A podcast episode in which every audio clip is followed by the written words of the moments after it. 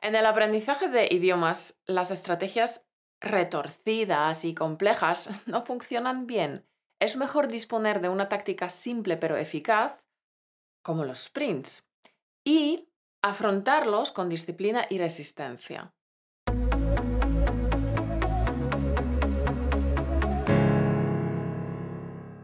Continuamos con el tema del podcast anterior, los sprints.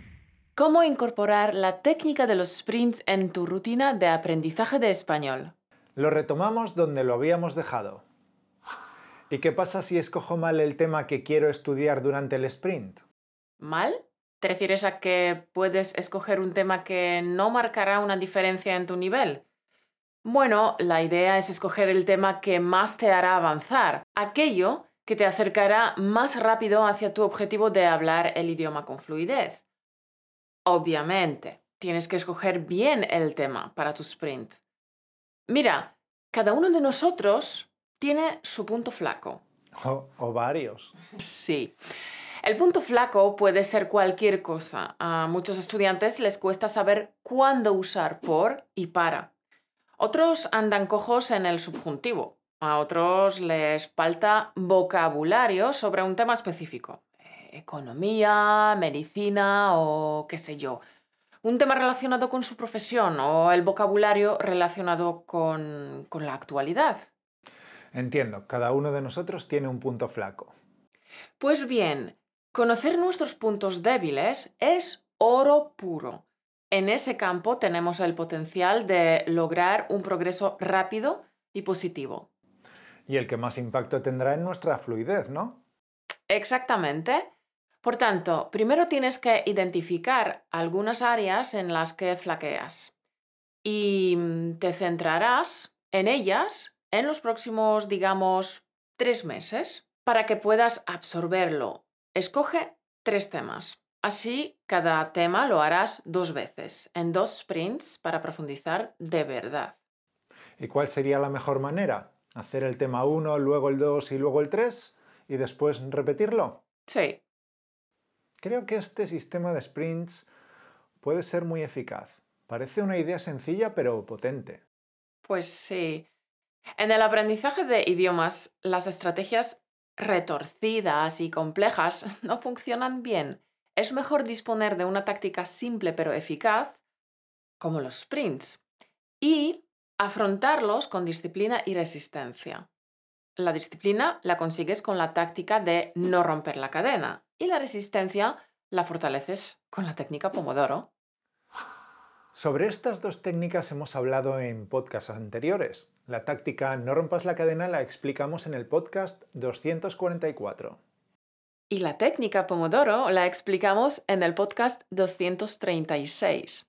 Gracias a esta técnica puedes mejorar tus resultados de estudio entre un 10 y un 30%. Estos capítulos te ayudarán a optimizar tu tiempo de aprendizaje al máximo. Si todavía no los has visto, te dejamos el link aquí arriba. Vale, una vez que tienes escogidos tus tres temas, ¿qué haces luego? Cuando escojas los tres temas que vas a mejorar, buscas los materiales que te ayudarán a conseguirlo. Ya te he mencionado los ejercicios de alto impacto, como el juego de preguntas y respuestas, las multihistorias o el activador de fluidez, pero también deberías escuchar podcasts u otros audios, leer libros, eh, revistas. Todo esto te permite fijarte, por ejemplo, en el patrón gramatical que quieres dominar. Ajá, ver cómo funciona en el contexto natural, ¿no? Hmm. Ok. ¿Y si un sprint se enfoca en el vocabulario? Por ejemplo, un sprint de vocabulario de finanzas. Lo mismo. Existen podcasts, vídeos en YouTube y libros sobre ese tema. Debes centrarte en los materiales que usen el vocabulario que quieres dominar, leyendo y escuchando mucho, repitiendo muchas veces, irás ampliando tu vocabulario. Claro, claro, la repetición es la clave. De esto no hay ninguna duda. La repetición es la clave. Si quieres estar seguro y cómodo conversando en el idioma que estás aprendiendo, que sepas que esto no ocurre de la noche a la mañana y tampoco ocurre por casualidad. Por supuesto, nada ocurre de la noche a la mañana. Entonces, Lo primero es darse cuenta de lo que uno no sabe y luego practicarlo una y otra vez, automatizarlo, ¿no? Claro, tienes que automatizar el idioma en tu cabeza. En caso contrario, siempre te quedarás fuera de las conversaciones.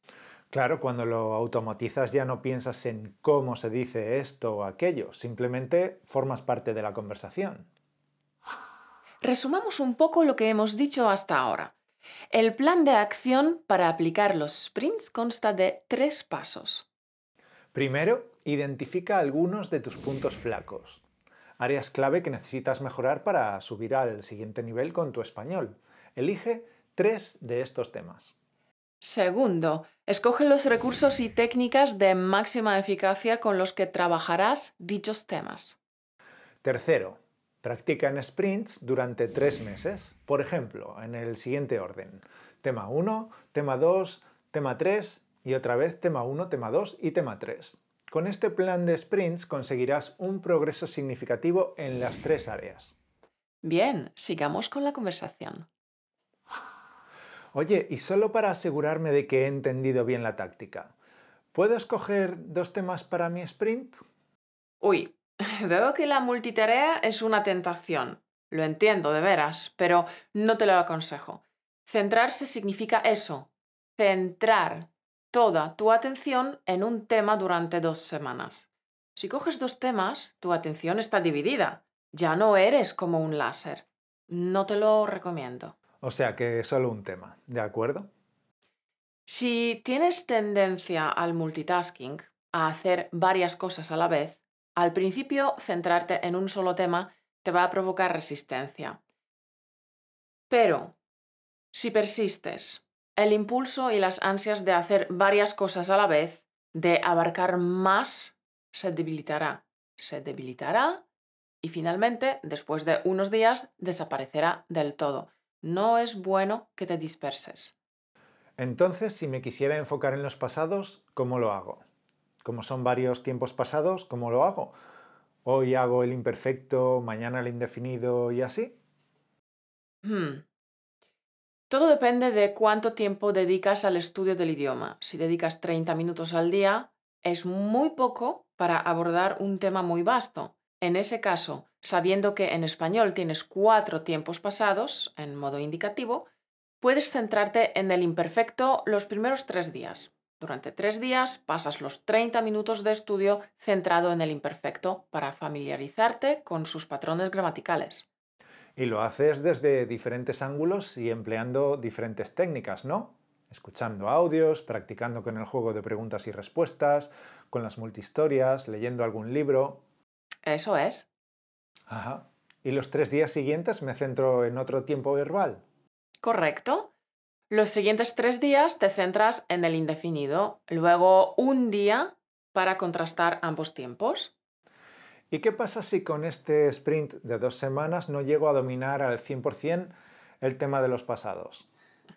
No pasa nada. Recuerda que la mente necesita tiempo para incorporar el nuevo aprendizaje dentro de la red de información que ya tiene almacenada.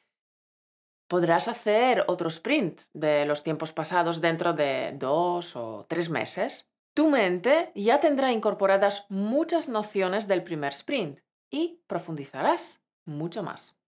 Y descubriré más matices, casos más difíciles y estructuras más complejas para niveles más avanzados. Exactamente. Si lo haces de esta manera, tienes todas las de ganar. No puedes fallar. Me temo que se nos acaba el tiempo por hoy. Fiera, en este vídeo te hemos explicado lo importante que es enfocar tu atención y energía. Espero que elijas un tema y hagas un sprint durante las próximas dos semanas. Métete de lleno y profundiza en él, sin distracciones. Solo este tema durante dos semanas. Es sencillo, pero como sabes, las técnicas sencillas suelen ser las más poderosas. Si eres de los que se dispersa fácilmente, de los que saltan de un tema a otro, si tu rutina de estudio no tiene un claro enfoque ni un rumbo establecido, Prueba a estudiar en sprints. Estudia un único tema. Enfócate, céntrate. Y nos encantaría saber qué tema quieres atacar en tu primer sprint. Déjanos un comentario debajo. Y recuerda que aparte de nuestros videopodcasts que publicamos cada dos semanas, también tienes a tu disposición muchos más recursos en españolautomático.com. Cierto, tienes muchos recursos adicionales para ayudarte a hablar español como un nativo. Tenemos cuatro cursos, una audioguía, un videotour por Barcelona, las transcripciones que acompañan a los podcasts. También tienes las flashcards, que no solo explican el vocabulario más interesante de nuestros vídeos, sino que también el audio incluido, para que puedas mejorar tanto tu vocabulario como tu comprensión auditiva. Y ahora con los podcasts bisemanales tienes el doble de flashcards por cada capítulo. Pues claro, porque queremos que sigas adquiriendo nuevas palabras y expresiones al mismo ritmo, para que sigas deslumbrando a los nativos con tu riqueza de vocabulario. Todos estos recursos los puedes encontrar en nuestra pestaña de recursos, en el link españolautomático.com barra recursos. Tesoro, guarda la pestaña de los recursos en tus favoritos porque es la página donde debes acudir para estar al tanto de las novedades que se están cociendo en español automático. Y hablando de novedades, tengo que decir que estoy contento con el progreso que estamos haciendo con nuestro nuevo proyecto. Sí, estamos avanzando. Todavía queda mucho trabajo, pero estamos progresando. Es un proyecto enorme, pero creemos que te va a encantar y sobre todo que te va a ayudar un montón a pasar del estado pasivo de entender español al estado activo de hablarlo con facilidad y sin esfuerzo. Cierto. Iremos informándote sobre cómo progresa este gran proyecto. Mientras tanto, que tengas una semana maravillosa y productiva. Nos vemos en el siguiente capítulo.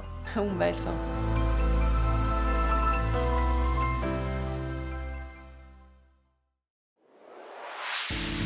Gracias por escucharnos. Únete a la conversación en españolautomático.com o busca español automático en iTunes.